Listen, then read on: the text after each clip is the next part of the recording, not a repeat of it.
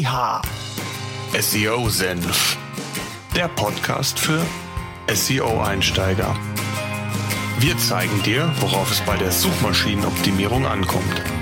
Yeehaw! Suchmaschinenoptimierung Step by Step by Step für SEO-Einsteiger. SEO Senf. Jetzt geht's los. Darf euch recht herzlich zu einer weiteren Podcast-Episode willkommen heißen. Heute geht es in unserem Podcast um das Thema Canonical bzw. den Canonical Tag.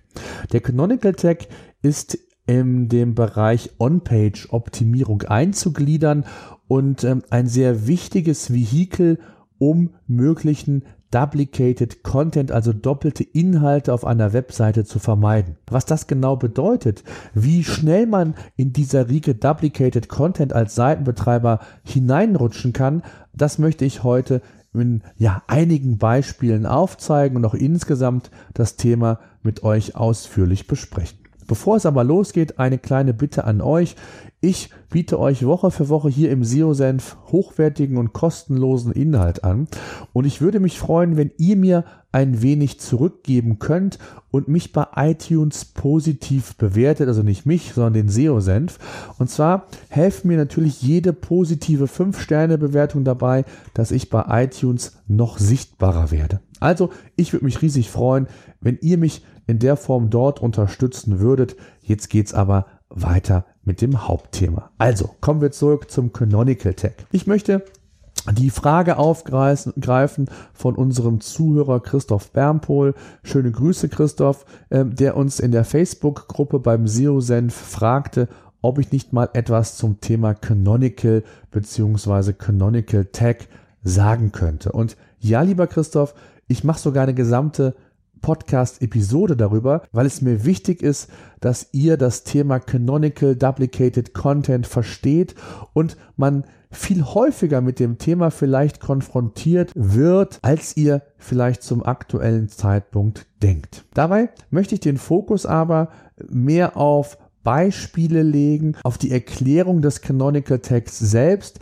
als auf technische Dinge. Also ihr werdet hier nicht von mir erfahren, äh, mit welchem Befehl ihr oder mit welchem HTML-Schnipsel ihr entsprechend äh, agieren müsst. Oder ich möchte euch auch an dieser Stelle nicht erläutern, dass es zwei verschiedene Canonical Varianten letztendlich gibt.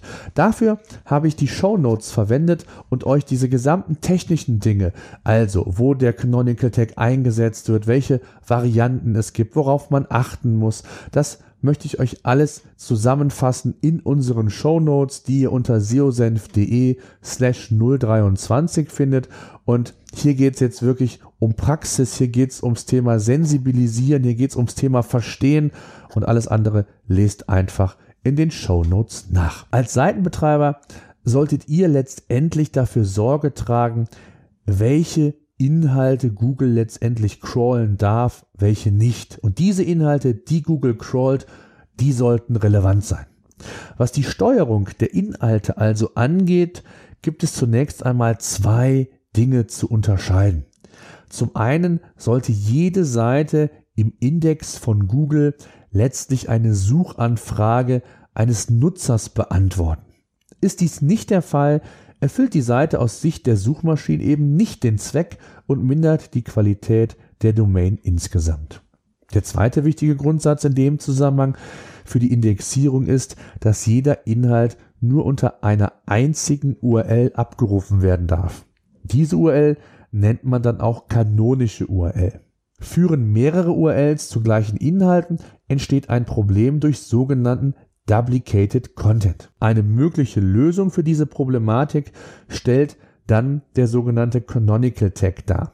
Ihr habt also die Möglichkeit, über einen Befehl, meist im HTML-Code, Google zu zeigen, welche die relevante Seite darstellt und welche eben nicht. Und das führt dazu, dass die nicht relevante URL auch bei Google erst gar nicht indexiert wird. Ich möchte dir hier im Podcast nun ein paar Beispiele aufzeigen, damit ihr ein Verständnis dafür bekommt, wie häufig Duplicated Content in der Praxis durchaus vorkommen kann. Beispiel 1. Ihr seid Betreiber eines Online-Shops. Und zwar verkauft ihr Textilien, Schuhe und ihr habt eine Kategorie, die nennt sich Damenschuhe. Und in dieser Kategorie gibt es eine weitere Unterkategorie Sneaker. Mein Lieblingsbeispiel für all jene, die die Podcasts in der Vergangenheit schon gehört haben, wissen, dass ich gelbe Sneaker als Lieblingsbeispiel immer heranziehe und das auch natürlich in diesem Beispiel gerne nochmal mache. Dann habt ihr eine weitere Kategorie, wo der Sneaker, also der gelbe Sneaker, im Bereich der Schnäppchen vorkommt. Das heißt also, es gibt eine Kategorie Damenschuhe, wo der Sneaker drin vorkommt und es gibt eine Kategorie Schnäppchen. Und jetzt habt ihr zwei verschiedene URLs, zwei verschiedene Kategorien also, aber ihr verlinkt jeweils auf den gleichen Inhalt. Also das Thema Duplicated Content ist in dem Fall ganz, ganz relevant. Und wenn ihr hier nicht über einen sogenannten Canonical Tag beispielsweise Google den Hinweis gebt, welche ist denn die relevante Seite für mich und welche soll ich letztendlich indexieren, habt ihr ein großes Problem, denn Google straft Seiten mit Duplicated Content, insbesondere auch dann, wenn es im erhöhten Maße vorkommt, auf jeden Fall ab.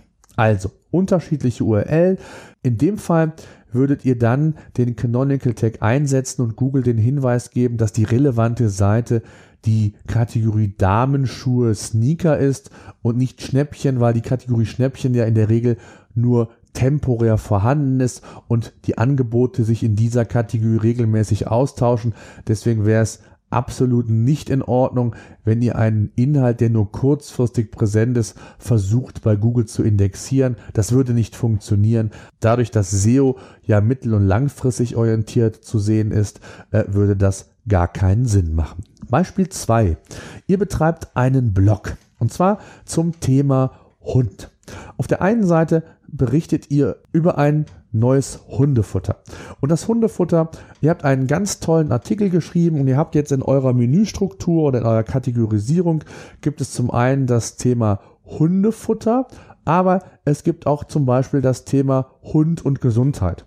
Und das Futter, das ihr oder den Artikel, den ihr über dieses neuartige Futter geschrieben habt, ist nicht nur Hundefutter, sondern es soll auch eine ganz besondere vitale Wirkung auf den Hund haben. Und so kommt ihr auf die Idee vielleicht euch zu denken, ah, es macht durchaus Sinn, diesen Artikel mehreren Kategorien zuzuordnen, damit der Nutzer ja die größtmögliche Wahrscheinlichkeit hat, diesen Artikel auf der einen Seite zu lesen. Auf der anderen Seite geht euch vielleicht der Gedanke durch den Kopf, je mehr verschiedene Kategorien ähm, ich entsprechend befülle, desto besser ist es für Google, desto besser ist es für die Sichtbarkeit meiner Seite. Dies ist ein Trugschluss, denn auch hier ist es letztendlich so, dass ihr den gleichen Inhalt, genau wie mit unserem Shop-Beispiel, in unterschiedlichen Kategorien einfach nur postet. Das heißt also, im Grund, vom Grundsatz her wäre das Duplicated Content und ebenfalls ein ganz, ganz großes Problem in Sachen SEO. Aber jetzt muss man natürlich eins dazu sagen, die modernen CMS-Systeme, also Content-Management-Systeme, bieten hier mittlerweile Möglichkeiten, dass automatisiert direkt in Anführungszeichen daran gedacht wird, dass die erst angeklickte URL bei WordPress ist es meines Erachtens so dann die Primary Category ist, also die relevante Kategorie und die relevante Seite denn entsprechend auch bei Google zu listen ist und entsprechend äh, kanonischen Ursprungs hat und die andere, die Kategorie, die ihr als weitere Kategorie auswählt, ist dann quasi die nicht relevante URL und die wird dann auch entsprechend bei Google nicht indexiert, weil ein Canonical Tag automatisiert dieser Seite mitgeschickt wird. Das ist aber nicht immer so und da müsst ihr wirklich drauf achten und schauen, ob das in dem Fall bei euch so ist, weil ansonsten habt ihr hier ein Problem, was Duplicated Content angeht. Kommen wir zum Beispiel 3 und wir bleiben bei dem Thema Blog. Ihr habt eine sehr, sehr langen Fachbeitrag zu irgendeinem speziellen Thema geschrieben, der so lang ist, dass ihr zu dem Entschluss gekommen seid, den Inhalt in mehrere Seiten aufzuteilen. Das Thema Paginierung, wie man so schön sagt, ist also hier gefragt. Und stell dir mal vor, ähm, du hast folgenden Artikel wie folgt gesplittet. Der einleitende Text ähm, beginnt also mit domain.de slash Text und die weiteren Seiten dann mit domain.de slash text 2, text 3 und so weiter ist einfach nur ein Beispiel. Und die Idee von euch ist zu sagen, ich möchte mit dem zwei weiteren Artikeln meine erste Seite hier eigentlich stärken und möchte, dass das die relevante Seite für Google im Index ist. Und ihr kommt vielleicht auf die Idee, in diesem Fall den Canonical Tag von Seite 2 und Seite 3 auf die erste Seite zu setzen, um diese, ja, wie, wie gesagt, vielleicht zu stärken. Das ist komplett falsch. Warum? Es handelt sich ja hier nicht um das Problem Duplicated Content. In diesem Beispiel würde es dann dazu führen, dass der Canonical Tag quasi den gesamten Inhalt der Seite 2 und 3 nicht indexiert und auch dort enthaltene Links auf weiterführende Produkte nicht von der Suchmaschine gefunden und damit auch nicht gewertet werden. Und das ist ein Riesenproblem. Also da solltet ihr unbedingt drauf achten. Ihr habt da die Möglichkeit über Markups, das schreibe ich auch in die Show Notes rein, hier einen Zusammenhang zwischen verschiedenen Texten Google aufzuzeigen. Aber das ist ein anderes Thema. Kommen wir zum Beispiel 4. Ihr bietet eine Checkliste an. Eine Checkliste in Form eines PDFs, was aber sowohl als PDF-Datei als auch im, als HTML-Version zur Verfügung steht. Der Nutzer hat die Möglichkeit, ja nicht nur den Text zu lesen, sondern eben auch den Inhalt als PDF herunterzuladen oder vielleicht sogar auch in einer Druckversion nochmal separat sich ausdrucken zu lassen. Das heißt, also Druckversion hat man früher sehr häufig gesehen, dann sind die ganzen Formatierungen einer Seite weg. Es gibt dann rein den blanken Text, den ich mir ausdrucken kann und dann habe ich hier die Möglichkeit, den vielleicht ganz anders darzustellen oder mich in diesen Text hineinzuarbeiten. Und auch hier reden wir von dem Thema Duplicated Content, denn ähm, es ist zwar eine unterschiedliche URL, aber es ist Google letztendlich völlig egal, ob ich jetzt in dieser Druckversion den, das Layout, das Design weglasse oder aber es als ganz normale HTML-Variante zum dem Leser anbiete. Inhaltlich ist das eins zu eins identisch und auch hier reden wir dann von Duplicated Content. Und auch hier solltet ihr dann über den Canonical Tag steuern, welche der Seite dann die relevante ist, die im Index bei Google erscheinen soll. Und das ist natürlich in der Regel nicht die Druckversion, sondern die HTML-Version. Ihr seht schon, es gibt so ein paar Dinge, die im Alltag, die man sich, oder anders gesagt, über die man sich im Alltag zum Teil wenig Gedanken macht. Und wenn man sich das Ganze dann doch mal ein wenig näher vor Augen führt, dann wird einem doch klar, äh, wie einfach es zum Teil sein kann, Duplicated Content zu produzieren und wie fahrlässig es auf der anderen Seite ist, um das ja in Kauf zu nehmen, dass man bei Google letztendlich abgestraft wird. Und deswegen fand ich es oder finde ich es so ganz, ganz wichtig, dass wir hier über dieses Thema sprechen und ich euch hier diese Beispiele aufzeige. Und der Christoph Bernpohl, der mich ja auf dieses Thema gebracht hat, hat zudem noch eine weitere Frage gestellt. Und zwar ähm, ist er, ich glaube, in der Immobilienbranche tätig, ähm, schreibt für seine eigene Webseite äh, Artikel zu den Objekten, die er verkauft und ähm, bietet die Texte dann, so habe ich es verstanden, eins zu eins auf den hiesigen Immobilienportalen ab. Und er fragt mich, was denn aus SEO-Sicht hier am besten ist, wie man hier vorgehen kann. Ähm, Stichwort auch Canonical Tag, ist es sinnvoll, hier irgendetwas zu machen. Und zwar möchte ich äh, dir insofern antworten, dass ich einen Vergleich mit einem Online-Shop ziehen möchte, der der Textilien anbietet und diese zweimal im Jahr komplett Sommer, Winter, die gesamte Kollektion ausgetauscht wird. Hier macht es aus SEO-Sicht also keinen Sinn, auf die Detailseite, also auf die Produkte zu verlinken, wenn ich weiß, dass die Produkte nur für wenige Monate eigentlich online sind. Hier würde es sich anbieten, auf eine Kategorieseite zu gehen und zu optimieren. Also wenn es sich beispielsweise um Abendkleider handelt, dann die Kategorie Abendkleider so zu stärken, so aufzubauen, dass diese bei Google sehr, sehr gut rankt und entsprechende Sichtbarkeit aufbauen kann. Und gleiches würde ich auch dir empfehlen. Es macht keinen Sinn, auf Immobilien zu optimieren, einen Text hin zu optimieren, die vielleicht nur wenige Wochen oder wenige Monate bei dir im Portfolio sind. Denn ich gehe mal davon aus, dass keine der Immobilien länger als ein halbes Jahr bei dir im Bestand ist.